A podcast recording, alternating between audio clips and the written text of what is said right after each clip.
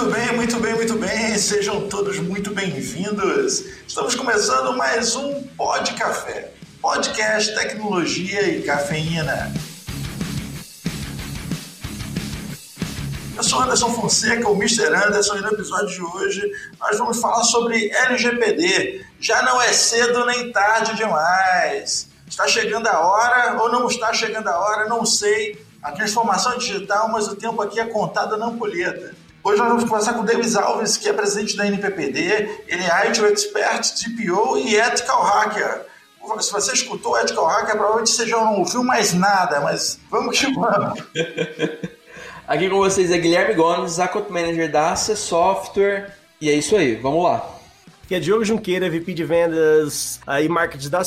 E é um prazer receber conosco aqui o PHD Davis Alves. Prazer é todo meu estar aqui com vocês. Uh, espero que possa agregar nesse momento que nós estamos falando sobre a LGPD, nesse momento de transição mesmo, né, no Vacation Legends que nós temos para a entrada da LGPD. E espero que nós só agregamos aqui e passamos boas informações contribuindo para a entrada da LGPD no Brasil.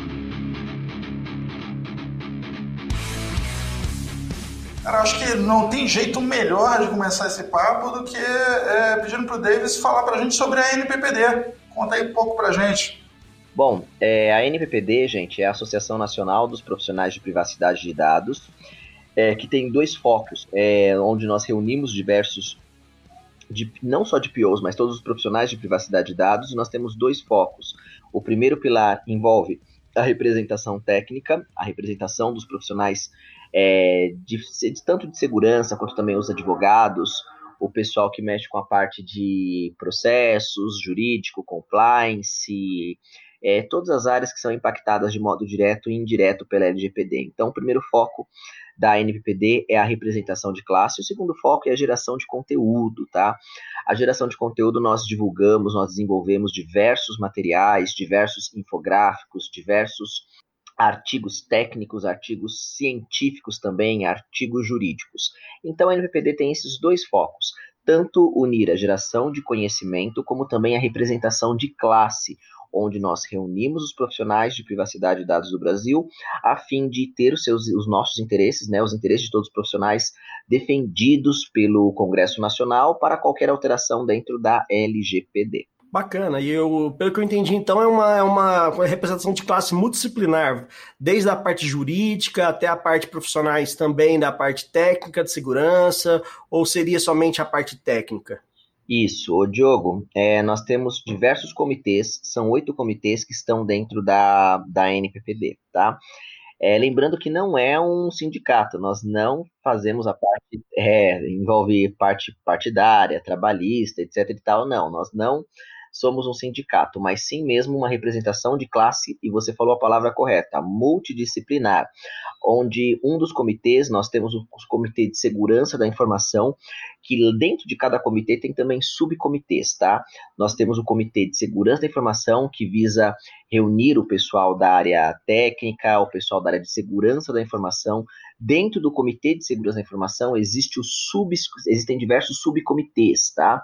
Como por exemplo o subcomitê de cybersecurity, onde envolve estudar a parte de a pentest mesmo, conduzimos pentest para sempre dados pessoais, tá? Essa, no caso, o LGPD é aplicado a cybersecurity, uh, onde nós estudamos um determinado equipamento, um determinado appliance, como será que está a segurança física, técnica, organizacional, quanto à proteção de dados nesse equipamento. Então, nós estudamos diversos fabricantes, por exemplo, nos mandam dispositivos e nós verificamos quais são as vulnerabilidades, quais são as técnicas para nós podermos fazer uma penetração nesse dispositivo. Isso é estudado dentro do subcomitê de cybersecurity. Também existe o subcomitê dentro de segurança da informação, de, de tecnologia da informação, onde envolve estruturação, toda a parte de infraestrutura, toda a parte de software, toda a parte de, de tecnologia mesmo voltada para a proteção de dados. Eu estou só dando aqui dois detalhes de, de subcomitês dentro do Comitê de Segurança, mas existem outros, tá? Existe pessoal também que mexe com IoT, existe pessoal que mexe com subcomitês de trainees também, são voltados para iniciantes da área de segurança que querem entrar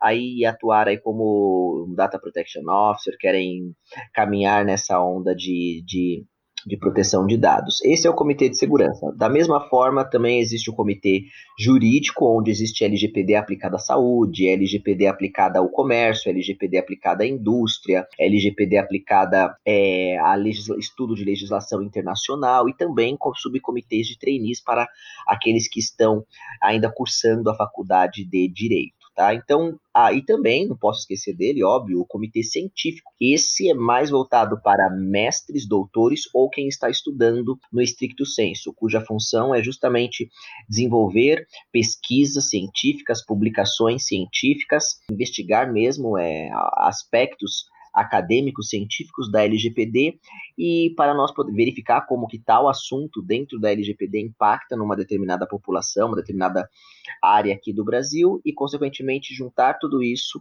publicar em grandes periódicos, journals e levando também para Brasília. Então, é assim, o, o Diogo, uma área multidisciplinar. Dentro dos comitês é aceito também o pessoal de GRC, que envolve governança, risco e compliance. É sim uma representação, é sim uma reunião de todos os profissionais que são impactados da, na área de, da, pela LGPD, tanto por TI, começando por TI, passando por processos e indo até é, direito, onde a gente pode encaixar esses profissionais dentro dos comitês da ANPPD. Quem quiser saber mais também, dentro do próprio site, Diogo, da, da ANPPD, é anppd.org, está dando mais detalhes sobre os subcomitês. Ah, bacana. E, e outra pergunta, o Davis, como é que surgiu essa ideia, cara? Conta pra gente aí, que eu achei bem interessante, vi bastante material de vocês no YouTube, e de onde surgiu essa ideia, que é algo inovador, né? Pensando assim, que, ah, no, na, principalmente na parte que DPO, todo mundo hoje procurando, querendo e, e, se formar nessa área. Eu vi que vocês estão dando oportunidade até para os trainees, né? Aquele pessoal que quer se tornar um dia um DPO. A, a, a NPPD também oferece esse tipo de suporte, ela oferece cursos lá, treinamentos, ou seria apenas conteúdo? Como é que funciona mais ou menos, e dando um pouco desse histórico? Bom, isso começou quando eu estava lá nos Estados Unidos, quando eu terminei o meu doutorado em 2017. Eu fiz o meu PhD na Flórida, na Florida Christian University, nos Estados Unidos. Morei lá e também eu era CIO mesmo de, um, de, um, de uma empresa americana que é a Macro Baby Corporation, né? E eu, que fica ali em Orlando, na Flórida, ainda atuo muito lá com o pessoal, morei um tempo lá nos Estados Unidos e aí, e também trabalhando com o pessoal da Europa desde 2014, onde eu já atuava na, na Holanda com, como profissional de tecnologia. Lá nós já tínhamos a, o GDPR entrando em 2016. Em 2014, nós tínhamos em vigor a Diretiva 9546, que também tratava de proteção de dados pessoais. Foi aí começaram a ter as movimentações aqui no Brasil, desde 2012, né, aqui, mas sobre a, a entrada da, do GDPR na Europa forçou muito, impactou muito, influenciou muito aqui a nossa entrada da LGPD. Então, muitos parlamentares eles é, estavam verificando que essa é uma lei técnica com uma roupagem jurídica, né, a LGPD. Só que os profissionais de tecnologia, diferente dos advogados, não tinham uma representação de classe, Diogo. Ou seja, os advogados contam com a OAB que é a Ordem dos Advogados do Brasil, e nós, profissionais de tecnologia, nós não temos uma representação de classe, nós não temos uma instituição oficial que nos defenda. Por aí, muitos parlamentares entraram em contato, e aqui até cito também a doutora Silvia Brunelli, que é especializada nessa parte de assessoria, é, que hoje, inclusive, hoje em dia é responsável pela relações governamentais da NPPD, a doutora Silvia Brunelli me contatou, eu estava lá em, em, em, nos Estados Unidos e falou: Davis, a entrada da LGPD aqui no Brasil vai precisar mesmo que os profissionais de tecnologia se reúnam para poder atuar mesmo como DPO e ter seus interesses defendidos lá em Brasília. As, tinha outras associações não eram específicas para a Lei Geral de Proteção de Dados, e aí, no caso, por essa demanda que nós tivemos lá de Brasília, me fizeram a proposta, me falaram, Davis, ó, é, estão procurando, estão buscando alguém que é técnico, tanto da área de tecnologia da informação, estão buscando alguém que é acadêmico também, que tenha mestrado, que tenha doutorado, e também alguém que seja de modo apartidário, porque isso até vale, é bom pontuar, Diogo, a NPPD, ela é totalmente apartidário, não importa se é partido A, partido B, partido político, não. A NPPD é uma associação técnica. Nós não defendemos interesses de partidos políticos, e aí qualquer um que entrar na MPPD pode estar tá lá ter o seu partido político, mas isso não influencia nas decisões, nem os partidos políticos também influenciam nas decisões da MPPD, porque em primeiro lugar é uma associação técnica para profissionais de tecnologia, e não só, né, mas todos que envolvem a Lei Geral de Proteção de Dados. Então foi daí que surgiu, Diogo, com essa entrada da LGPD aqui no Brasil, eu estando nos Estados Unidos e os profissionais de tecnologia aqui também não tendo essa representação de modo que unisse. E graças a Deus, o projeto está indo super bem, a iniciativa da NPD foi super bem, logo em quatro meses de funcionamento, lá em quatro meses de operação da NPPD, nós já tivemos conseguimos reunir mais de 15 mil, mais de 15 mil impactados, né, indiretamente, e 2 mil membros de modo direto, que já são, que inclusive já está disponível lá no site para todos verem, é só entrar em nppd.org, dentro lá de, da, é, do mapa da NPPD, que está em membros, isso, e nós conseguimos mapear e disponibilizar para todo o Brasil de modo público, e é bom sempre falar que é de modo gratuito, que são as consultas, tá? Inclusive também a NPPD tem um comitê público, que é gratuito a entrada. Então nós conseguimos unir, sim. É, estamos aí com esse papel, diversos diversos parlamentares em Brasília já nos procuram para consultar sobre o que os profissionais de privacidade de dados acham sobre tal ponto da LGPD. lembrando que lá no artigo 41 da LGPD diz que todo controlador, ou seja, toda empresa que trata dados pessoais, né, toda empresa, todo controlador deverá indicar um encarregado pela proteção de dados pessoais.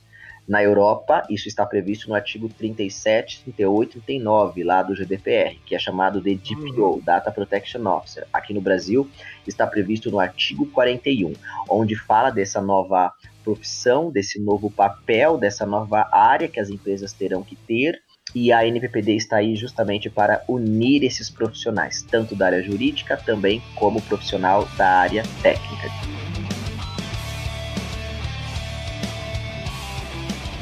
Davis, é, no episódio 9, cara, do Pod Café, por coincidência, nós tínhamos justamente levantado a bola de que a tecnologia, é, anos atrás, né, estava aí na, nas mãos do, do garoto do computador, né, e foi evoluindo uma série de responsabilidades. Hoje nós temos aí discussões sérias sobre privacidade, sobre os dados que estão na mão de, de cada empresa, enfim e chegamos a essa evolução agora de, de evolução legal, né? E junto com a evolução legal vem responsabilidades, né? Na verdade, a culpa precisa ser de alguém, né? Hoje nós vemos aí uma série de vazamentos, ah, vazou aqui, vazou ali, mas nunca se discute muito culpados, não é uma coisa muito clara, ah, aqui houve uma brecha aqui de segurança, mas quem que se responsabiliza, né? Ninguém vai pro gol por enquanto. Mas com a LGPD a coisa meio que muda de figura. Você passa a ter responsável, você passa a ter realmente uma pessoa indicada para cada local. E quando aumenta a responsabilidade, né, fiz até a comparação com outros profissionais, o que é válido aqui, né, já falamos aí sobre é, advogados, mas vamos pensar em médicos, né, que tem lá seu Conselho Regional de Medicina, enfim, você precisa realmente ter alguém que chancela esse profissional, né? É, a NPPD vai funcionar dessa forma, né? O, o, o, profissional vai ter ali, não, tá aqui, eu sou cadastrado, eu tenho esse, esse selo de qualidade, essa chancela da NPPD para atuar como DPO ou para atuar é, em privacidade dessa forma? Boa, isso é uma ótima pergunta, o, o Anderson. É, vale lembrar que, por enquanto, diferente lá da Europa, tá? Embora na Europa ainda é de modo indireto também, mas a nossa, a, a nossa lei, a nossa LGPD, ela não prevê nenhuma certificação tá, para o profissional. A nossa NPD não prevê que para um profissional atuar como um encarregado, como um DPO, ele tenha que ter uma certificação, tá?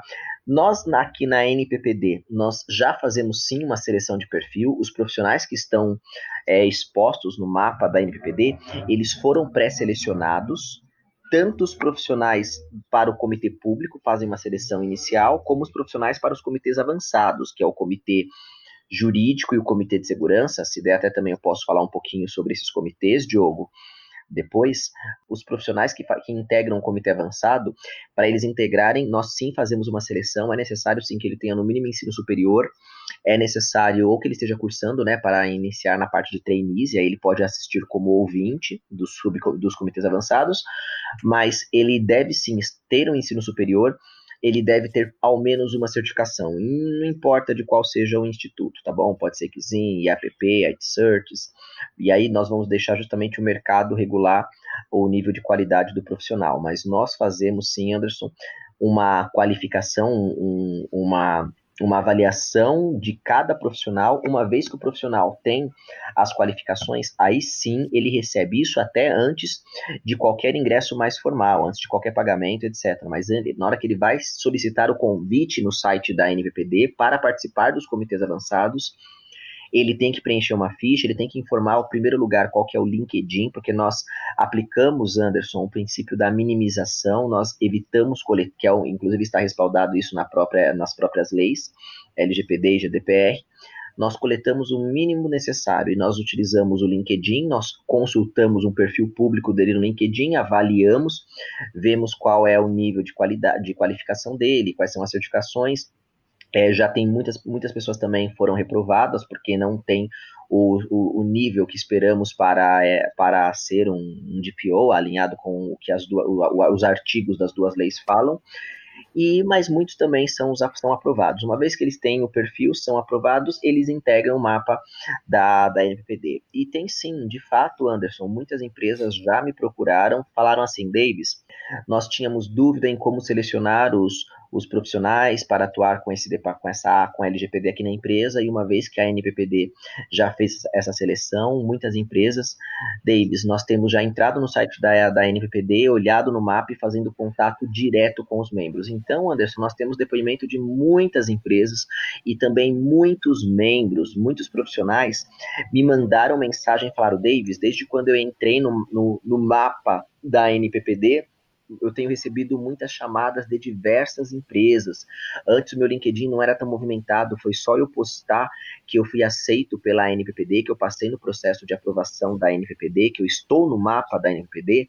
Diversas empresas estão me mandando mensagem no meu, no meu LinkedIn ou em outras redes sociais também, me perguntando se eu estou disponível ou não para o mercado. É, isso faz total sentido, porque é quando você pensa em segurança de dados, você vai. É, não importa qual dado, não importa em, em, qual cenário, na verdade, esses dados podem levantar de roubar uma empresa, né? É, aquilo que se vazou cara, vazou, vai dar ruim, não importa para quem. Quer seja um nude que vazou no, no WhatsApp, quer seja um áudio de uma conversa que não deveria ser, quer seja um dado de uma empresa, vai dar ruim. Então, assim, nós temos LGPD para estar regulando isso agora, ou a GDPR para estar tá regulando, mas a verdade é que muito antes de se discutir GDPR ou, ou LGPD, já tinham empresas caindo aí por vazamento de dados, já tinham casamentos acabando por vazamento de dados, Sim. já tinham problemas seríssimos. Então você realmente precisa de um perfil especializado para assumir uma posição dessa. Com certeza. E o Anderson, só complementando algo, Anderson e Diogo, como você falou, em, tive diversos casos de vazamento de dados. Já diria o clássico, né? Ashley Madison, né? Saudoso clássico Esse é clássico. Né? Mas tem diversos. Manchou muitos casamentos. Isso, com certeza. E imagina agora com esses casos, agora que existe uma lei que vai dar uma, uma, uma pode dar uma punição com relação a valores, embora claro que nem tudo é multa, mas pode dar uma punição na empresa. Imagina, Anderson, se o profissional não tiver, se a empresa contratar um profissional que não está qualificado. E eu sempre falo uma coisa, eu, e aí eu deixo aqui para todos os ouvintes um exemplo assim. É, imagina que você trabalhou a sua vida inteira, você juntou um seu dinheirinho lá para comprar a sua Ferrari. Imagina aquela sua Ferrari que você tem um carinho enorme, você se matou para você adquirir aquela Ferrari. Você daria a sua Ferrari na mão não. do moleque? você não precisa terminar a pergunta. Pois é. Você daria essa Ferrari, né, na mão de um moleque que talvez não tem nem habilitação, de 17 anos, que não tem nem habilitação? Já respondido, né, Anderson? Não tem como. Não. É impossível. Pois é. Então, gente, por que, que as empresas elas estão entregando o, de, o departamento de privacidade, toda a adequação para a LGPD na mão de alguém que não é nem habilitado? É, não faz o menor sentido, né? Pois é, cara, a coisa é séria. É, é, se compara a você dar para um, um. Ah, esse cara aqui sabe assentar tijolo. Ah, maravilha, tá aqui, você vai construir esse prédio de 40 andares. É, ah, eu acho o exemplo da Ferrari melhor. é, mas o, o fato é, você tem que ter, cara, tem que ter alguém, tem que ter alguém responsável, qualificado, e tem que ter alguém que qualifica o qualificado. Tem que ter alguém olhando por trás, né? O Watts de Watchman, alguém tem que olhar. É. Ô Anderson, esse é o papel justamente então, que essa é a contribuição que a, que a NPPD vem trazendo para o Brasil, justamente de fazer essa peneira, sabe, para as empresas e separando mesmo os profissionais que são aprovados, os profissionais que já têm um currículo voltado para a privacidade de dados, os profissionais que não atuam, que não têm. Eu, inclusive, como eu, eu fui até um dos primeiros DPOs da área de segurança da informação aqui no Brasil, até vale salientar isso. E eu formei muitos DPOs, eu atuo viajando pelo Brasil todo, voltei recentemente agora da região norte do Brasil, estava lá em Rondônia, Porto Velho, na região amazônica, e muitos profissionais na região norte do Brasil chegaram para mim, dei palestra lá para mais de mil pessoas nas universidades, treinando, formando também novos DPOs. Muitos profissionais chegaram para mim e falaram, Davis, que bom agora que nós profissionais de tecnologia nós temos sim uma instituição que a gente pode tanto se associar, que é reconhecido pelo, pelo próprio governo também, que o governo também olha para a NPPD. É tão bom isso, Davis. Isso nos deu então até diversas empresas é, entrando em contato conosco. Inclusive a região norte do Brasil é uma região muito legal que carece desses profissionais, tanto da área jurídica quanto também da área de tecnologia. Vocês podem, inclusive, entrar no mapa lá da NPPD.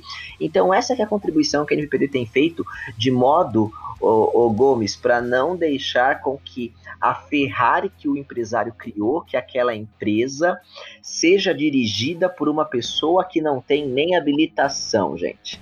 Já dizia o tio Ben, né? Com grandes poderes vem grandes responsabilidades. É, não tem como. Com certeza.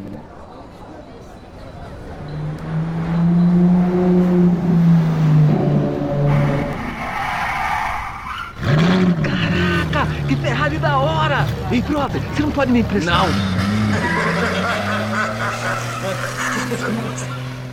Não, mas eu tenho observado bastante, conversando com CIOs de médias e grandes empresas, e todos eles têm buscado bastante esse profissional encarregado ou DPO, né? Olhando ali para se ele é certificado, e eu tenho certeza que exames igual DESIM, curso igual DESIM, que você ministra também aí, né, para formação de DPO, deve ter aumentado a, a, a quantidade de alunos numa, numa proporção inimaginável. E não só alunos de tecnologia, né? Porque eu imagino que, por ser uma questão multidisciplinar, o DPO nem sempre tem que ser alguém da área de tecnologia. Tem, pode ser alguém da área jurídica que tenha conhecimentos ali técnicos, e, e porque ele vai ser o encarregado, ele não vai ser literalmente aquela pessoa que vai ter que colocar a mão na massa, ele vai ter que administrar e fazer aquela gestão. Seria mais ou menos isso, Davis? Muito boa pergunta, ô Diogo. Isso se, é uma das perguntas que eu mais recebo, tá? Nas entrevistas, nas palestras, nos eventos, sobre quem é que a minha empresa tem que eleger para ser um DPO, um advogado ou um profissional de TI ou pessoal de outras áreas. Bom, uh, de modo não polemizando, mas de modo bem concreto, com o pé no chão, gente, tudo isso vai isso vai variar, vai valer de acordo com a sua análise de risco, tá? Eu mesmo, como eu falei, eu também dou consultoria para as empresas, eu sou DPO de diversas empresas, já atuava com isso lá no GDPR, e nós temos uma, uma, uma a teoria que a Europa tem sobre isso, quem que a empresa vai eleger para ser DPO, Diogo, vai depender do mapa de análise de risco. Por exemplo, se é uma empresa onde a maioria dos riscos são riscos tecnológicos, a maioria dos riscos das vulnerabilidades, elas podem ocorrer por, por falha tecnológica, uma empresa que vai ter muitos dados expostos na internet. Óbvio que todas as empresas têm dados expostos, né? Mas o risco maior é, são riscos tecnológicos é recomendável que, nesse caso, seja um DPO, sim, da área técnica, da área de segurança, que assuma o departamento de privacidade, mas óbvio que esse departamento que ele vai assumir, lá dentro terá que ter uma, toda uma formação multidisciplinar. Esse DPO pode assumir o departamento e ele vai formar uma equipe com advogados especializados em direito digital, com o pessoal da área de processo, com o pessoal da área de compliance e com outros profissionais de tecnologia. Mas isso para empresas que têm um risco tecnológico muito alto. Já para outras empresas que o risco envolve documentos, envolve risco de processos, envolve risco legal mesmo, por assim dizer, risco de lidar com outras empresas, é, que a gente até chama de, no geral, nós chamamos de riscos organizacionais, aí cabe mais quem pode assumir é um DPO da área jurídica, tá? E qual que é a base para tudo isso? E também, óbvio, esse DPO da área jurídica, na equipe dele, terá que ter também uma aproximação muito forte pessoal de tecnologia. Nunca é um dos dois, tá bom, gente? Vamos sempre deixar isso claro. É impossível, né? Tem que ser sempre um que trabalha a quatro mãos, no caso, né? nunca, nunca, nós temos que deixar isso bem claro. Eu sempre falo que se um advogado pensa que ele consegue deixar a empresa adequada com a LGPD trabalhando sozinho, esquece, não vai conseguir. A mesma coisa, se um profissional de TI acha que ele sozinho consegue levar a empresa nas costas e deixar a empresa adequada com a LGPD, também não vai conseguir. É um, o departamento de privacidade deve ser um esforço coletivo de todas as áreas. Porém, porém, vamos deixar isso aqui claro. E, e aqui nós temos isso já baseado no modelo europeu, tá? É, é necessário que o DPO seja uma pessoa. Se vocês entrarem no site da, das autoridades supervisoras da Europa, por exemplo, na Inglaterra é o ICO, na França é o CENIL, na Itália é o Garante, na, em Portugal chama-se CNPD, Comissão Nacional de Proteção de Dados, cnpd.pt. Se vocês entrarem no site das autoridades supervisoras, é, aqui no Brasil é a nossa ANPD, Autoridade Nacional de Proteção de Dados. Se vocês entrarem no site das autoridades supervisoras na Europa, o CNPD, por exemplo, você vai ver que está escrito o seguinte: as empresas devem nomear um DPO. E o DPO deve ser uma pessoa física, é uma pessoa singular, utilizando o português de Portugal. É uma pessoa singular. Mesmo que várias empresas compartilhem o mesmo DPO, cada CNPJ tem que avisar para o governo, no caso para a autoridade supervisora, quem é a pessoa, o profissional responsável. Então, muita gente acha que DPO é uma área. Não, não quer dizer que é uma área. Existe sim o departamento de privacidade, mas as empresas deverão escolher uma pessoa para notificar a autoridade supervisora que esse é o DPO responsável, como se fosse o contador responsável da empresa. É necessário, então, que as empresas informem quem é o DPO responsável por aquela empresa. E como eu acabei de falar, se for uma empresa onde o risco de vazamento de dados pessoais é maior é, de modo tecnológico, por vulnerabilidades técnicas, é uma empresa que pode sofrer mais ataques é, é, cibernéticos, recomendável que essa empresa eleja esse DPO como profissional da área de TI. Como, e aqui eu coloco TI junto com segurança também. Se é uma empresa é que o vazamento de dados pode acontecer mais por risco de processos, riscos de falhas em contratos, falhas legais, aí sim cabe que esse profissional que vai assumir, que vai dar a cara a tapa na autoridade supervisora nossa, aqui na nossa ANPD, seja um DPO da área jurídica. Então, tudo vai depender, gente, da análise de risco, dos graus de exposição ao risco. E eu recomendo, para vocês fazerem uma análise de risco, recomendo a ISO 27005.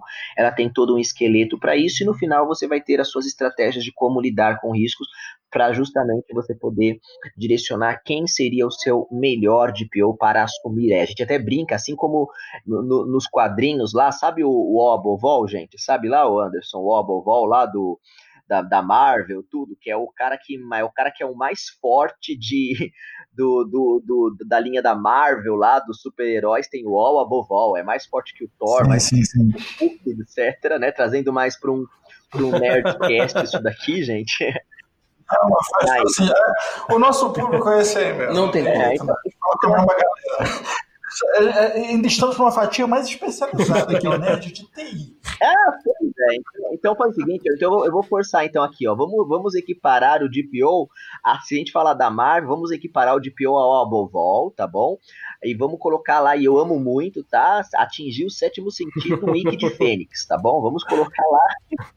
Acho que alguém aqui entendeu. Acho que alguém. Pode vai, pode vai deve ter ouvido o Wiki de Fênix, sabe? Tipo uma Iolha de leão, tanto porque a LGPD ela é, ela é uma lei leonina, 14 de agosto de 2018, que ela foi criada, então nada melhor do que a personificação do Aiolia de Leão, tá bom? Sanseia Forever, por favor, gente. Vamos ter que chegar, sim, o DPO tem que comandar, tem que sim ser, ser a pessoa que vai levar a cara a tapa e será divulgada lá na, na, na nossa autoridade nacional de Resumindo, é o cara que bota a mira nas costas e ele tem que aguentar um meteoro de Pegasus na cara, é o que pode ser que explica. com certeza. E vale lembrar que a Iólia de Leão já segurou com a mão, junto com o Ike de Fênix, o meteoro de Pegasus. Vamos deixar claro, né?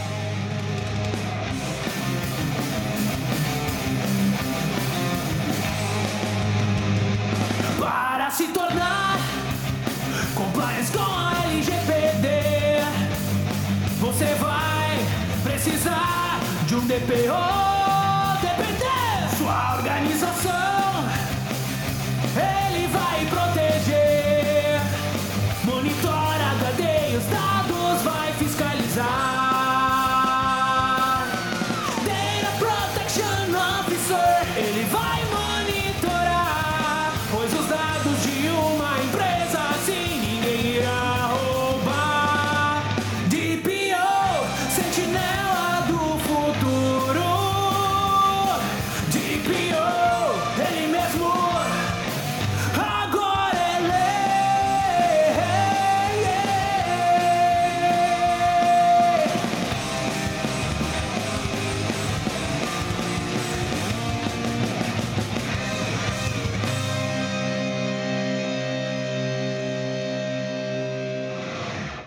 Você falou algo aí que eu achei bem interessante, é, Davis. Eu não sei se se aplica também no Brasil. Ah, um mesmo DPO pode ser, ser nomeado na Europa, na disciplina GDPR, para mais de uma empresa, né? Aqui no Brasil, ah, também vai, ah, o encarregado também necess- po- poderia ser um, um mesmo encarregado, pessoa física, em mais de uma empresa? Como é que, como é, ah, como é que a LGTB trata isso? LGPD, como é que a LGPD trata isso? Eu, eu falei com minha mãe que eu ia para um congresso de LGPD em São Paulo, ela entendeu tudo errado, entendeu? Então, Ai, gente. Respira fundo e fala. É assim, é uma sigla que tem que tomar cuidado, mas é assim, gente. Olha só, e é verdade. Quando eu falo às vezes que eu trabalho com LGPD, gente, tem gente que confunde, né? É LG alguma outra coisa, LGBT, não sei o que, não sei o que lá, mas e o pior que até envolve também, né? Porque é a orientação sexual da pessoa também está respaldada pela LGPD, não é verdade, É isso que eu ia comentar, né? É, é um, é um dos dados que, que é protegido, né? Que Mas é verdade, é um dos dados sensíveis, então. Envolve muito sim, envolve proteção de dados É, sensíveis, é muito legal. Mas, mas ô Diogo, ó, respondendo a pergunta, sim, gente, a nossa LGPD pre- prevê sim ainda, isso ficou até mais claro na medida provisória 869 de 2018 que nós tivemos, tá? Que na qual deixou claro mais algumas atribuições do DPO e também é, institucionalizou, criou a Autoridade Nacional de Proteção de Dados. A medida provisória 869, que já foi votada e hoje já está incorporada já dentro da LGPD. Então, o DPO ele pode sim ser uma pessoa externa da empresa, e nós chamamos isso de DPO as a service, tá? É um DPO que é um prestador de serviços. Ele atende a sua empresa, ele atende diversas empresas, tá? Ele mesmo como uma empresa também, ele pode ser óbvio, né? Ele pode ter a sua ME, ele pode ser uma empresa e ele atende, ele tem um contrato de prestação de serviço com diversas empresas. E aí essas empresas podem utilizar o nome dele, o nome da pessoa física dele, para expor lá para a Autoridade Nacional de Proteção de Dados. E aqui eu estou ainda fazendo um paralelo muito grande com a Europa, porque aqui no Brasil nós não temos ainda operacionalizado a nossa ANPD, que é a Autoridade Nacional de Proteção de Dados. Então nós não sabemos, gente, como que a ANPD ela, ela regulamentará o DPO, ou melhor, ela vai, é, ela vai cadastrar os DPOs. Será que os DPOs terão. Na, em Portugal, por exemplo, é por, por, por uma intranet lá. É por intranet, não, é por um site lá. A empresa entra no site da autoridade, do CNPD, e muda lá e escreve: Ó, eu quero notificar. Esse é o responsável.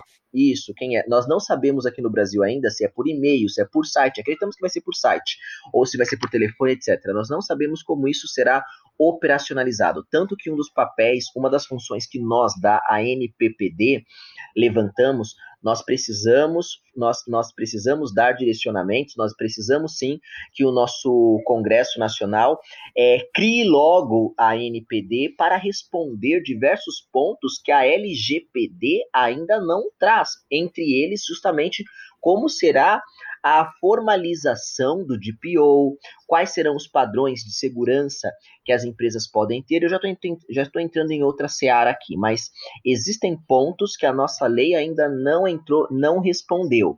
Entre eles, esse ponto que você me perguntou, Diogo, como por exemplo, como será tratado o DPO aqui? A resposta nós não sabemos ainda, isso cai para a nossa autoridade supervisora mas o DPO sim, ele pode ser um prestador de serviços e, consequentemente, é atender a diversas empresas. Só antes de eu terminar essa fala, vamos fazer aqui um comparativo com a Europa, o Anderson.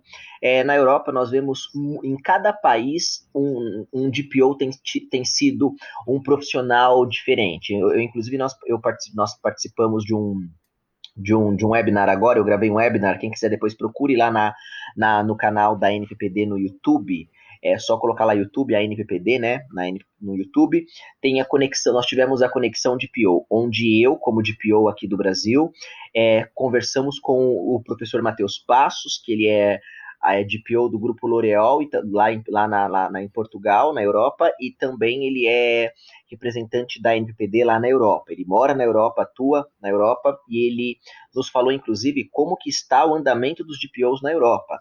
Uh, se, você, se, vocês pegarem, por exemplo, em Portugal, olha que interessante, até uma notícia exclusiva Opa. aqui para vocês que são. Furo de reportagem.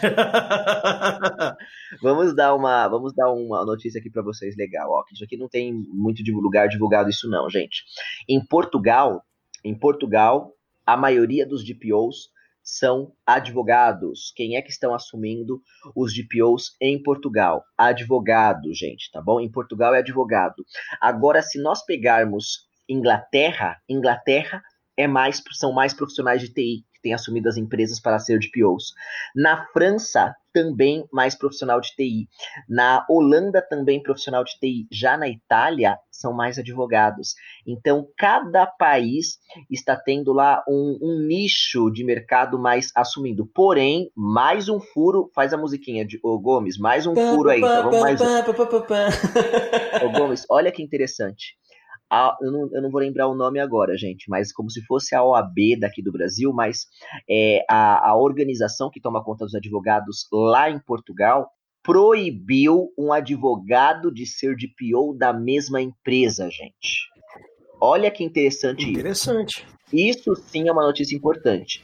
Um advogado, ah. se o cara é advogado da própria empresa, ele não pode assumir como DPO da mesma empresa por causa de conflito de interesse. Hum, tá? Faz sentido conflito, como que eu vou como que eu vou fiscalizar a própria empresa que eu mesmo defendo, entendeu, gente? Lembrando que nós não temos isso aqui no Brasil, nós não temos isso ainda previsto aqui, a OAB não se manifestou com isso, entre outros, e a NPD também não falou nada contra. Mas em Portugal, um, se o cara, não que ele, um, uma pessoa que é formada na área jurídica não pode ser um DPO, não é isso. Mas se ele já é se ele já é advogado daquela empresa, ele não pode também ser DPO dessa empresa. Ou ele é advogado, ou ele é DPO. Faz bastante sentido. Faz muito sentido por questão do conflito de interesse. Faz, faz sentido sim. Tem outro motivo, tem outro motivo que é bem simples, que é o seguinte. Por que, que eles querem que o DPO seja uma pessoa, uma pessoa física? Porque alguém tem que sentar no banco dos réus.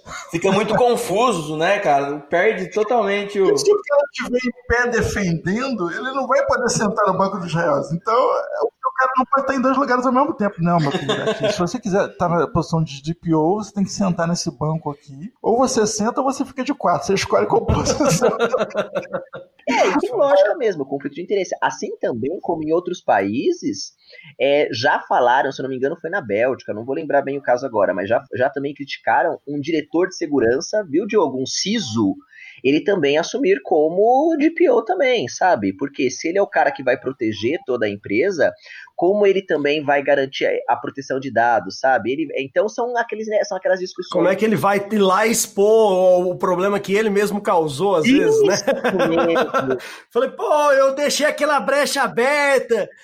Eu não usava uma solução boa de fazer controle de dados e vazou meus dados, e aí, de repente, eu vou ter que me acusar. Realmente também causa conflito de interesse. Claro, acreditando vai dar mais norte para isso é a nossa autoridade nacional, na hora que ela entrar em vigor aqui, sobre os, o que seria ou não um conflito de interesse. Mas fora do Brasil, então, exclusivo aí para os nossos ouvintes aí, gente, nós já estamos tendo essas discussões.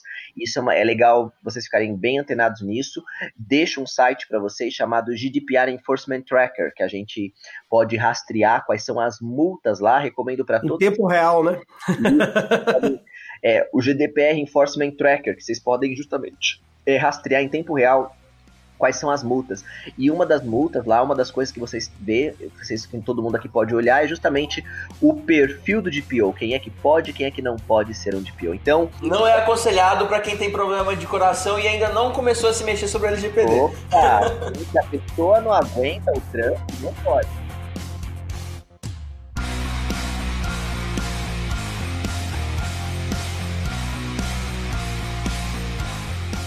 Vou- eu vou utilizar aqui esse espaço para fazer uma coisa que eu faço habitualmente, que é fazer algumas previsões, mas nem sempre fica gravado, né? Mas hoje está gravado, então vou fazer duas previsões aqui importantes. A primeira previsão é algo é, que aconteceu no Brasil, acontecia com frequência até uns anos atrás, e quem resolveu isso foi o Kines, que é o cadastro nacional lá para estabelecimentos de saúde e profissionais de saúde. Por quê? Nós tínhamos médicos dando plantão em cinco hospitais ao mesmo tempo, entendeu? Isso acontecia Onipresente, pessoal, né? o cara estava lá em Boa, três, quatro, boa. cinco municípios trabalhando ao mesmo tempo. Quer dizer, o cara recebeu o Kines para cadastrar e dar limites. Espera aí, meu querido, esse seu CRM aqui dá para você trabalhar X horas por semana. E, e é isso, entendeu? Não, não tem como o cara estar recebendo em vários municípios. Isso acabou no Brasil graças ao Kines. Então acredito que se, se já nós se, se já não sairmos regulamentados de cara, isso é algo que vai precisar ser regulamentado, porque isso aqui é Brasil, né, cara? E, e já, que, já que dizes Brasil, eu vou dizer uma outra coisa, né? Porque, tipo, ah, na Europa temos aí exemplos em Portugal que é, colocaram lá advogados na sua maioria, né? Tem grande ocorrência de advogados ou grande eh, ocorrência de profissionais de TI. O Brasil pode ser um dos primeiros países a ter grande ocorrência de laranjas. Né? Se- Assina aqui pra mim, por favor. Mas se as pessoas Então, fizerem isso, não é só o, o, o, o, o- vamos dizer assim, o do encarregado que está na reta, né, Anderson? A, a imagem daquela empresa como um todo, ela vai ser prejudicada com po- possível vazamento de dados. Então, as empresas não. é, na verdade, é até um tema interessante a gente falar. É, as empresas não podem parar para pensar e, e- e se dar o luxo de ter um vazamento de dados. E para aquelas empresas que a gente, a gente sabe que nós estamos gravando aqui hoje, dia 20 de maio, ontem teve uma votação aí no Senado, ninguém sabe ao certo ainda ah, quando vai ficar essa LGPD, que tem precisa de quase um fluxograma para a gente entender quando, quando ela virar, mas é interessante a gente, a gente deixar uma mensagem e conversar um pouco se já. Se, que, que as empresas precisam fazer para se começar a se mexer? Porque eu conheço aí, eu acho que a grande maioria não está fazendo nada, está esperando. E isso aí eu acho que pode ser tarde, né? Já não é ne- nem cedo nem tarde demais, como já dizia aí o, o Anderson no começo da nossa conversa. Com certeza. E, Diogo, pegando carona no que o Anderson falou, falando aqui de terras brasilis, tá bom, gente? Sim, pensar em muitos laranjas, pensar que um médico podia atender vários. Vou trazer então mais uma notícia direto lá, não da terra do tio Sam, mas direto do velho continente aqui para vocês. Existe um documento chamado do Work Group, Grupo de Trabalho do artigo 29. Existe que eles fazem diversos documentos. É o documento do Grupo de Trabalho do artigo 29, lá da Europa, que faz parte da Comissão Europeia, e eles criaram um documento só sobre o DPO. Eles estão dando, são mais de 20 páginas falando só sobre o papel do DPO. Eles dão, eles dão interpretações do que, que o GDPR fala sobre o DPO. E um dos pontos que o grupo de trabalho do artigo 29 fala, gente, é o seguinte: isso é válido lá para a Europa. Olha que interessante que eu vou colocar aqui agora. Vou levantar para vocês aqui agora uma lebre, um ponto de discussão muito interessante e o que, eu, e o que é o que me preocupa e como isso será aplicado aqui no Brasil. Estão preparados? Olha só. Vamos lá. Lá na Europa diz que se o, o DPO ele tem que ser um profissional que tenha tempo para executar as funções. Ou seja, aquele negócio de pegar um diretor jurídico ou um diretor de TI e o cara já está atolado de coisa para fazer chega para ele e fala assim, ó, a hora que agora que vai entrar LGPD, você também vai ser DPO. Opa, Aquela famosa acumular função, né? acúmulo de função. Pode acumular função? Pode, desde que eles tenha tempo hábil. Agora, se ele já está atolado de serviço e forem colocar ele para ser DPO, isso não pode. Na Europa está definido que o DPO tem que ter tempo hábil para, para executar as suas funções. Então, é o que o Anderson falou. Se ele for DPO diversas empresas e se a autoridade supervisora conseguir comprovar que ele não está com tempo hábil, isso pode ser algo assim para uma determinada sanção, para uma determinada penalização lá da LGPD. Isso não está no GDPR, mas isso é um documento que é É o que vai acontecer aqui. Os MSP vão ter CDPO de 20 empresas ao mesmo tempo, no mínimo, né? é questionável. O brasileiro quer aproveitar toda a brecha. Isso é questionável, gente. Me preocupa muito isso.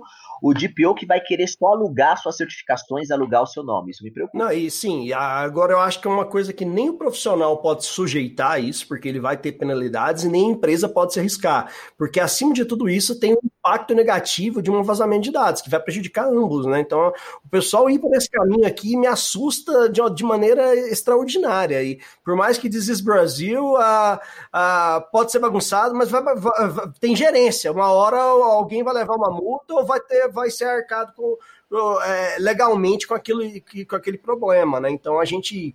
Pessoal tem que se conscientizar que a questão de privacidade é um assunto global. A gente falou aqui diver- diversas vezes do velho continente, a Califórnia tem as leis delas extremamente restritas, então, assim, é, a gente ficar de fora dessa onda, deixar para depois, a gente está fora do, do, do- do- do mercado, fora da possibilidade de trade. Hoje, as empresas que já fazem negócios com a Europa, elas já têm que ser compliance com a GDPR. Então, assim, a- nós estamos muito atrasado e a gente pensando que é deixar para depois gente estar levando vantagem, eu acho que não. Eu acho que se, se as empresas tiverem hoje é, começarem a, a- preocupar, ir atrás de um DPO, ir atrás de formar esse, esse, essa, essa, esse grupo, esse departamento de privacidade, o grupo multidisciplinar, e fazer um mapa de risco, né, né, Davis, que nem você comentou, e fazer toda a análise para começar a ser compliance com a LGPD, é, é o momento correto, porque mesmo que ela entre em vigor hoje, amanhã ou depois, ela já está pronta, ela já tem as soluções tecnológicas certas, ela já tem os- o grupo de privacidade certo, e, e ela vai ter menos, menos problema. Porque vazamentos vão acontecer. O importante é a gente tentar prevenir e saber apontar por que aconteceu, como aconteceu e aonde aconteceu. E evitar maximizar ao máximo, a, a- o, é, o- minimizar ao máximo, aliás, né, a questão do- do- dos riscos né, que, que essas empresas vão estar expostas. Sim, tem muita gente que chega e fala assim: ah, eu tô preocupado que agora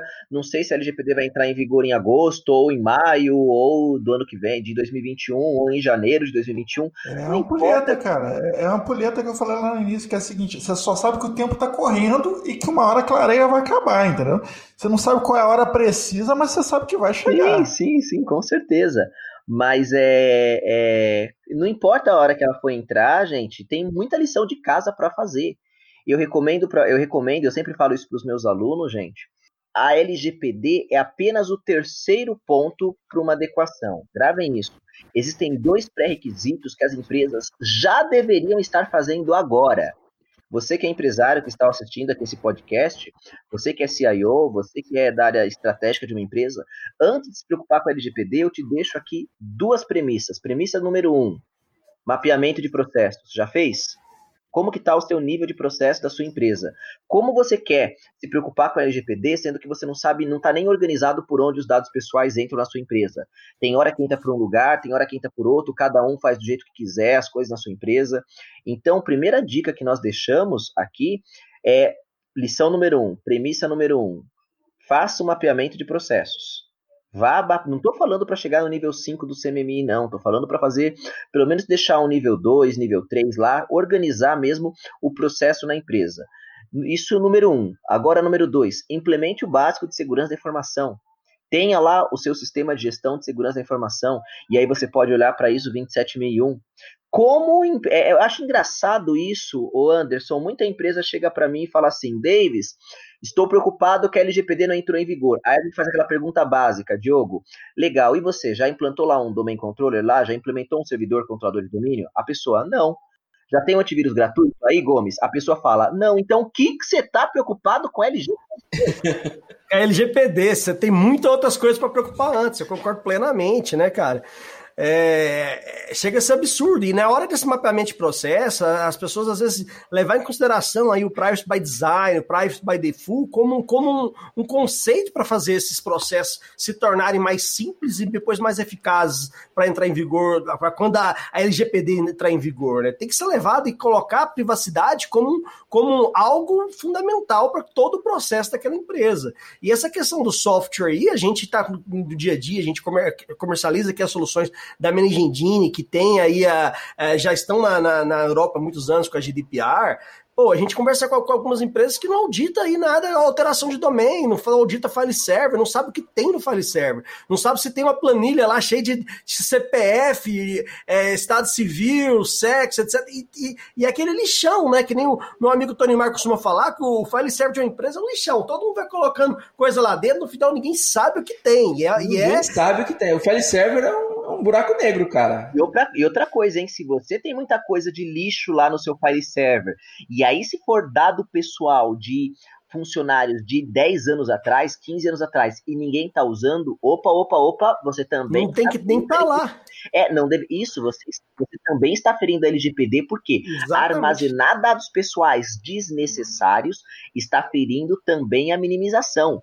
Então, quem é da área técnica, todo mundo aqui também é. Da, eu sou da área de redes, né? Vim lá atrás de servidores Microsoft, MCSA, tudo, etc. É, me, me, me, diz que você implantou novel também, só para eu não ficar sozinho aqui. Poxa, essa parte eu já vou ficar te devendo, Anderson. Puxa vida. Putz. Anderson, se você não consegue entender que você, você é o mais velho de todos, Anderson. Coisa, eu ouvi só a última versão da novela, nossa, sei lá, em Memória Edition, lá atrás. Eu, eu vou queria poder compartilhar contigo lá, e, e, isso eu vou falar na verdade, criar uma GPO na mão, lá na linha de comando, que nem no Novel, que, criar bloqueios lá, criar usuários, isso é raiz, hein, Anderson? Parabéns, cara. Eu comecei a pegar mesmo eu a minha parte operacional, mexi com administração de servidor do 2000 para cá, né? Fui lá nas provas 70210 da Microsoft, lá Windows 2000, 2003 Server, 2008 Server, depois migrei mais para a de segurança. Mas, gente, olha só, aquilo que um monte de gente deixava lá, gostei do que o Gomes falou, que é um poço sem fundo, né? O file server, né? Os deixar tudo lá Gente, se uma empresa deixar dados pessoais que não são mais necessários de clientes, de usuários, e, e, o pior ainda, vamos falar então agora mais nerdeza mesmo, do nível técnico, e aqueles usuários que estão lá no AD tudo desativado de 10 anos atrás? Vamos falar dele, gente? E aí?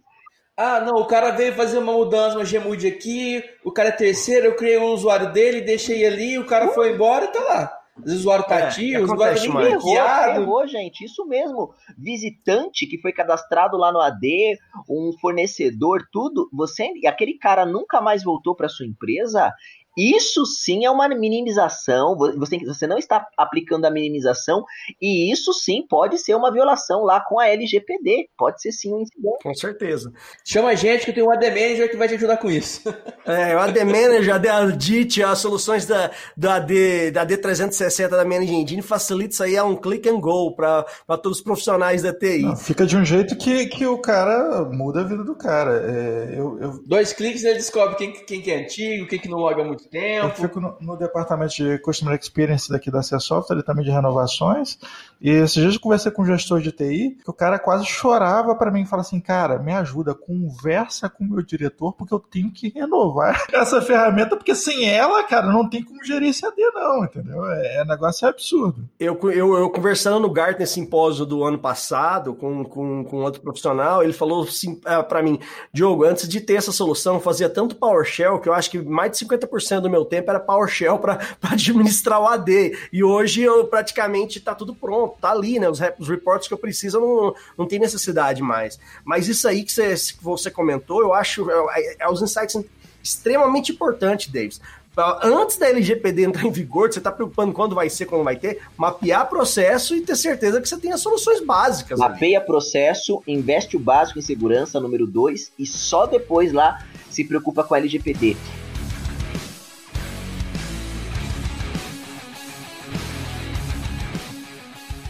Sabe, gente, uma coisa que eu sempre falo, quem vai, quem vai se dar muito bem com a entrada da LGPD é, inclusive a própria LGPD não dá muito vigor, gente. Vamos, não podemos esquecer dos logs, hein, gente? Log, Event Viewer lá, sabe aquilo? Event, tá aí um dado pessoal para um administrador de rede se preocupar, hein?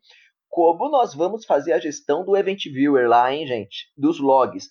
Tipo de log de evento, log de acesso e outra coisa, a LGPD ela prevê que todo registro de dados pessoais, tudo que nós fizermos com esse dado pessoal, isso envolve talvez um acesso, consulta, pagar, alguma coisa assim, tudo que nós fizermos, tudo que nós fizermos com dado pessoal deve ser o controlador tem que registrar tecnicamente para nós, pessoal, logs. Quem é que vai se dar muito bem aí com a entrada de LGPD? Soluções de logs.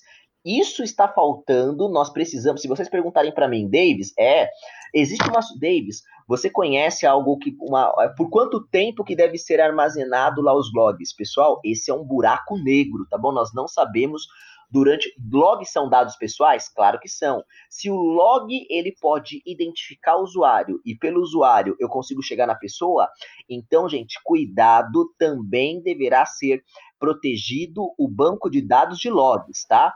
E aí, olha só. Isso é fundamental, né? Fundamental. Também não podemos armazenar logs por muito tempo, porque se eu, eu, será que eu consigo fazer um filtro de, olha, eu quero entrar nos meus logs e todos os logs dos meus visitantes que não estão, que não vieram, que não me visitaram mais nos, de cinco anos para trás, é, de cinco Tem que dar um clean. eu quero dar um clean para isso. Será que já existe alguma ferramenta que faz uma gestão de logs é, efetiva? E eu não estou falando gestão de log lá em nível lá em nível de camada 1 do OSI. De que adianta a gente ter um log, por exemplo, é que tá tudo em hexa, tá tudo em só falta tá tudo em binário também. Não estou falando de uma linguagem mais perto de máquina. Os logs eles têm que estar ligados, eles têm que estar é, é, é legíveis numa linguagem mais próxima de usuário, tá? E se tiver mais próximo de usuário, também vamos ter que aplicar lá os princípios. Talvez consentir. Uma coisa que eu nunca vi ainda Ninguém tá pedindo consentimento para log, hein, gente? É, não, é, é, nesse caso eu concordo contigo. A gente tem aí o, o Event Log Analyze, o Log 360 da Managing Engine, que elas são, foram soluções já adaptadas a compliance ao GDPR, né? Ah, só que realmente é, é, um ponto que ninguém ninguém está pedindo ok, o checks para coletar o log. E ele está sendo coletado. Essa, essa, você levantou ponto fundamental aí, é, até para a gente levar e debater. É, pelo log a gente chega à pessoa. É do mesmo jeito que pelo, pelo análise de flow a gente chega ao tráfego e assim vai. Uma né? dica então, assim... como a gente tem trabalhado, Diogo, na Europa, que é uma dica como a gente tem trabalhado tecnicamente na Europa, os logs, ao invés de eu criar um log como uma chave primária lá, apontado o login do usuário, apontado o nome mesmo, o e-mail do usuário, nós estamos apontando pro, tratando o log, criando como chave primária do log um, um, um código para cada usuário, eu posso criar uma hash, eu posso criar um código, e aí eu começo a manipular no log, no, na, no histórico do log, esse código. Então, ao invés de eu falar que o Diogo arroba, o Diogo arroba hotmail.com acessou o banco, ao invés de eu falar isso, o que eu posso fazer? Eu vou. Hash código tal, XYH21, acessou lá. Como que nós chamamos isso? pseudonimização. Então, dica que eu, como DPO técnico, também dou, que nós estamos trabalhando na Europa, dou para todos vocês, gente. Dou para todos. Gente, manipulem os logs é, pseudonimizados, ou seja, substitua o dado pessoal por uma sequência, por um código, e aí você trata aquele código, porque se um dia, Deus o livre guarde, alguém invadiu seu banco de dados, opa, o que vazou, que é o log, por exemplo, se algum dia alguém invadiu seu banco de logs, vazou seu banco de logs, Ainda bem que vazou pseudonimizado e não identificado o nome direto da pessoa. Não sei se eu falei muito técnico. Conseguiram entender o que eu falei? Entendemos perfeitamente. Não, é uma dica de ouro. É uma dica excelente essa aí. Porque realmente alguém analisar se o logs vazar, pode vazar muita coisa ou vazar tudo. Literalmente, né? Estou me sentindo em casa podendo falar nessa linguagem. O problema é que a maioria das lives, a maioria das lives, Anderson, que a gente faz, é, ontem o pessoal chega para mim falar, o pessoal acha que tem medo de quem é técnico, gente. Acha que a gente assusta os outros, sabe? A hora que eu chego, por exemplo, para dar entrevista. No, no, seu caso é o seguinte: você tem que escolher se você vai botar hacker no início ou no final do currículo. Depende do quanto você quer assustar. É. Quer eu falo assim, está aqui o Davis, que é ethical hacker, acabou, ninguém escuta mais É, nada. já, Só- ethical hacker, já, já desliga um celular, vai fazer, entendeu? Vai fazer pentest aqui agora. É verdade. O pessoal se assusta quando fala, ah, não, vamos falar em nível 4. Se eu falar em nível 1, então ferrou. Se eu falar em modelo OSI, que é a- a- o bicho papão de quem tá se formando, né, na área, tudo, nossa. Mas então que bom. Acho que eu não falei. É, é bem o nosso perfil aqui, nosso público, né, Anderson? Ah, com certeza, é esse mesmo. É isso aí. Ah, e esse, esse, é, nessa história dos logs é um negócio pra botar medo mesmo, entendeu? Que assim, a nível de empresa, vazar os logs da empresa equivale a sua esposa achar seu, seu histórico de Ou internet. do seu, seu WhatsApp. Ou do WhatsApp. porque- Eu sempre falo o seguinte, eu falo pra minha esposa assim, gente, que eu falo pra ela assim, embora eu tô começando agora, tenho só três aninhos de casado agora, estamos começando agora, né? Eu sempre falo assim, gente, que agora não, não- nem tudo é LGPD, hein? Lembra que tem a lei de crimes cibernéticos, a lei conhecida como Lei Carolina Dickman, tá? Que ela fala que todo acesso a dispositivos informáticos de modo não autorizado é um crime. Então, se eu tô com a minha esposa aqui, só que se eu tô, por exemplo, dando, eu tô aqui conversando com vocês agora em home office em casa. Se de repente a minha esposa quer pegar meu celular e falar, deixa eu ver com quem você tá conversando aí no WhatsApp, eu falo, opa, a Carolina Dickman me protege. É uma dica fundamental para todos aqueles casados. Aí ela só vai perguntar, né? E quem é Carolina Dickman? Eu não tenho dúvida que ela vai perguntar. Ou ela vai fazer você assinar um termo de consentimento se liberando a acessar o celular dela. É, é- acho que é a possibilidade maior. Pois é. Agora, eu, eu vou até vou até dar uma aveludada na voz, porque eu vou falar uma coisa que pode deixar nossos ouvintes até arrepiados, né? Que é dinheiro. O profissional de PO é um cara que vai estar aí a peso de ouro no mercado agora, né? Assim, existe um- uma procura já, já existe uma preocupação, quem está um passo à frente já está preocupado, mas é um negócio que vai, va- vai valer dinheiro, né? É, é uma posição importante, né? Com certeza. É, sim, vamos então, vamos então já passar mais dados para vocês, já passar mais números, tá bom? É, notícia exclusiva também para vocês. Pode ter mais um pouquinho aquela musiquinha, Diogo? Por favor? Valeu. É o seguinte, gente. É, dados de DPR em numbers, tá bom? Europa. A média salarial de um DPO, e aí a fonte nós temos, depois vocês podem é, de em numbers, que já fez uma pesquisa muito legal do IAPP também, falando a média salarial dos DPOs, tá? O DPO na Europa varia um pouquinho de país por país. Nos Estados Unidos, a média é de 32 mil é, reais, já traduzindo para reais, tá bom? 32 mil reais por mês. É claro que lá nos Estados Unidos, isso são dados lá, tem que ver também o custo de vida, etc. Não vamos fazer uma comparação bruta, direta. É, na Europa, a média de salário de um DPO é, são 28 mil reais. Aqui no Brasil, a média salarial de um DPO, óbvio, né? E quando eu falo agora de DPO, Davis, como assim falar média salarial, sendo que a lei nem entrou em vigor ainda, sendo que não existe ainda uma contratação? Mas, gente, são perfis, tá bom? São vagas com os atributos, com as responsabilidades de um DPO, tá? É isso que a gente, esse que é o parâmetro metodológico. É, vai de 10 aqui no Brasil, 15 a 20 mil reais. A média salarial do DPO, mas é óbvio que isso está é, de está sujeito ao tamanho da empresa, está, está de acordo também com a região que está, se é uma região que paga mais, aqui em São Paulo os salários são mais altos comparado com outras regiões, então vai variar, tem uma série de fatores que colaboram com os salários do DPO. E se o DPO ele for um profissional que cobrar por hora, porque na verdade nós temos duas visões para o DPO, tá bom? O DPO consultor, que é aquele que trabalha com gestão de projetos, que implanta, e o DPO consul... e o DPO gestor, que é aquele é aquele que toma conta, que trata parte da operação mesmo, no dia a dia. Que aqui no Brasil, como a nossa LGPD não entrou ainda, não tem como ainda ter um DPO gestor. Mas se ele for um DPO consultor que ele cobrar por hora, a média de, de bilhetagem aí vai de 350 a 550 reais a hora. Está bem alinhado sim com a média que a OAB fala para os advogados aí de uma consultoria jurídica, uma assessoria jurídica também, e também seguindo a tabela do IBAP, tá? Existe uma tabela chamada IBAP, que é a tabela de honorários que vai que é honorários para perícia de processos de engenharia, onde nós temos também engenharia industrial, fazer uma auditoria, uma avaliação de processos também, que chega em média disso, de 350 a 550 reais a hora, se o DPO for cobrar por hora. É um profissional sim que está bem bem requisitado aqui no Brasil? Sim, também fora do Brasil, trazendo mais dados. No, só no primeiro ano que o GDPR entrou na Europa, é, o mercado europeu precisou de 80 mil DPOs, tá? Aqui no Brasil nós temos cerca de 4... Hum, fica a dica aí o pessoal então que está começando agora e está procurando alguma, algum, algum, caminho dentro da área de tecnologia ou na área do, do direito até, né? Sim, uhum. sim, sim. 80 mil DPOs, tá? Se eu for falar para vocês dados aqui do Brasil, nós temos no Brasil cerca de 4 milhões de empresas. Dessas 4 milhões de empresas, de modo direto, cerca de 700 mil empresas precisarão de DPOs logo de modo direto. E eu estou falando tudo isso também no webinar que eu dei, mas também e quantos DPOs nós temos no Brasil? Não vamos falar de DPO só, se for falar de DPO só certificado, nós temos menos de mil DPOs certificados aqui no Brasil. Nossa, a carência Nossa. deve ser muito grande. Vamos mudar o peso de ouro para peso de diamante, talvez?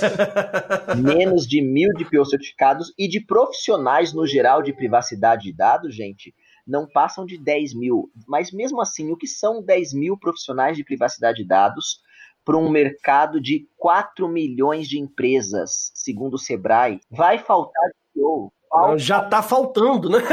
A parte de, de segurança já falta profissional, né? Ainda funila um pouco mais esse profissional. Vai para dentro da privacidade. Inclusive, recentemente, a gente, a gente teve um ministro falando aí em rede nacional que o Brasil é um continente. Depois que ele afirmou a quinta vez, a minha sogra virou para mim e falou assim: Anderson, o Brasil é um continente. Eu falei, não. Mas eu fiz as contas aqui, fica uma notícia boa para quem, quem se tornar de PO. O cara que se tornar DPO, então ele vai precisar economizar por apenas sete anos para comprar uma Ferrari Spider 488. Boa, mas eu vou deixar uma coisa clara aqui também, gente. Lembrando que o DPO não é aquela pessoa que entrou agora na área de TI, não. Já quero ser. Não. tem, muito, tem muito chão para caminhar, né, cara? Tem que muito para aprender, muita certificação, muito caminho para chegar lá, né, né, né, Davis? É claro. Imagina o DPO entrou agora, é uma pessoa que que nunca trabalhou com informática só porque fez um curso, tirou alguma certificação para ser DPO. Ah, já quero ser DPO, né? Ah, tá. Não importa, embora não tô falando nem da idade, né? A idade não faz tanta diferença, mas, é, sei lá, tem 16 anos, fez um curso, leu a lei uma vez, já quero ser DPO. Não, gente, tem chão para queimar. O cara tem que saber de, o básico lá de processo, saber o básico de segurança da informação, como que o cara vai querer saber de PO se ele, sei lá, se ele confunde o HD com a memória, se ele não tem nada. É, de... você sabe, não sabe a diferença do Active Director pro SSD, né?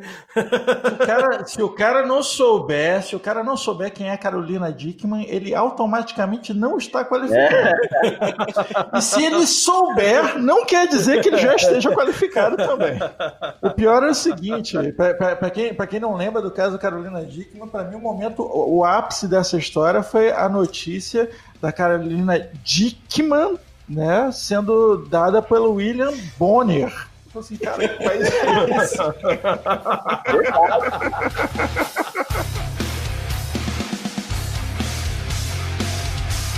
Deis, eu agradeço muito por ter aceitado o nosso convite, é, compartilhado todo esse conhecimento aí que é, falou da NPPD, para quem quiser conhecer mais, né, Deis? A, nppd.org.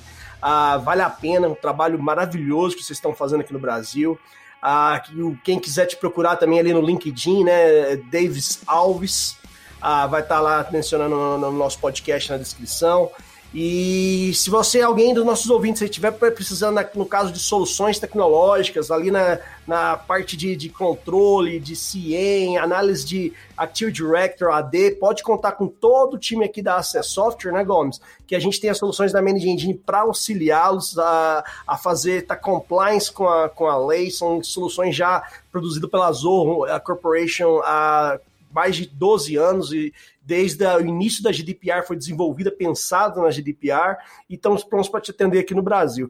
Muito obrigado, Davis, obrigado, Gomes, e obrigado, Anderson. É, eu quero voltar a bola aqui, eu, eu vou é, colocar para o Davis o convite para o Davis conhecer também essas ferramentas pelo seguinte, eu sei que os DPOs vão ter aí suas ferramentas de estimação, né? E a Manage Engine é a única empresa que tem mais de 40 soluções na área de gestão de TI e nós temos cobertura completa aí das necessidades que a LGPD está trazendo. Então, assim, é bacana, nós estamos estimulando esses profissionais a conhecerem essas ferramentas, que quando você carrega contigo ferramentas que já são uma inteligência artificial, um braço a mais para você estar tá fazendo o seu serviço, a coisa fica um pouco mais fácil, um pouco mais tranquila de você colocar os pés como DPO e ter a segurança de que tem ali uma ferramenta monitorando toda a base e te garantindo. Afinal, não é só você a olho nu que vai saber como é que estão esses logs aí, pelo amor de Deus. Eu que agradeço estar aqui com vocês, participar, agradeço o convite. Vocês me chamaram aqui para esse podcast, foi muito legal, passamos muitas informações mesmo. E sim, eu quero colocar à disposição de todos vocês, de todos os ouvintes, toda a NPPD, gente. É, e também quem nos ouve aqui, podem fazer parte, entrem lá, anppd.org, tá? Uh, participem e até uma notícia, nós estamos já com o Comitê de Segurança da Informação aberto. Vocês podem participar, todos que nos ouvem aqui agora podem participar é, do Comitê de Segurança da Informação. Vocês podem tem que fazer análise de perfil. Lá dentro nós podemos conversar sobre as ferramentas, nós podemos conversar sobre é, estudos também voltados para, o profissional, para os profissionais de segurança da informação.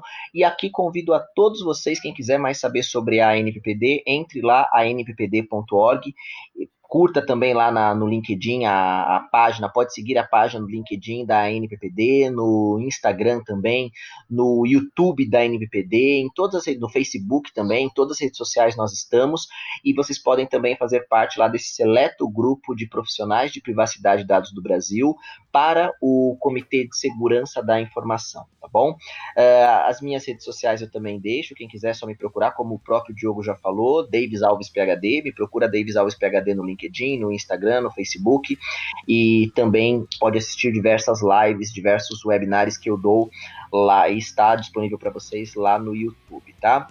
Uh, deixo também já um convite para vocês.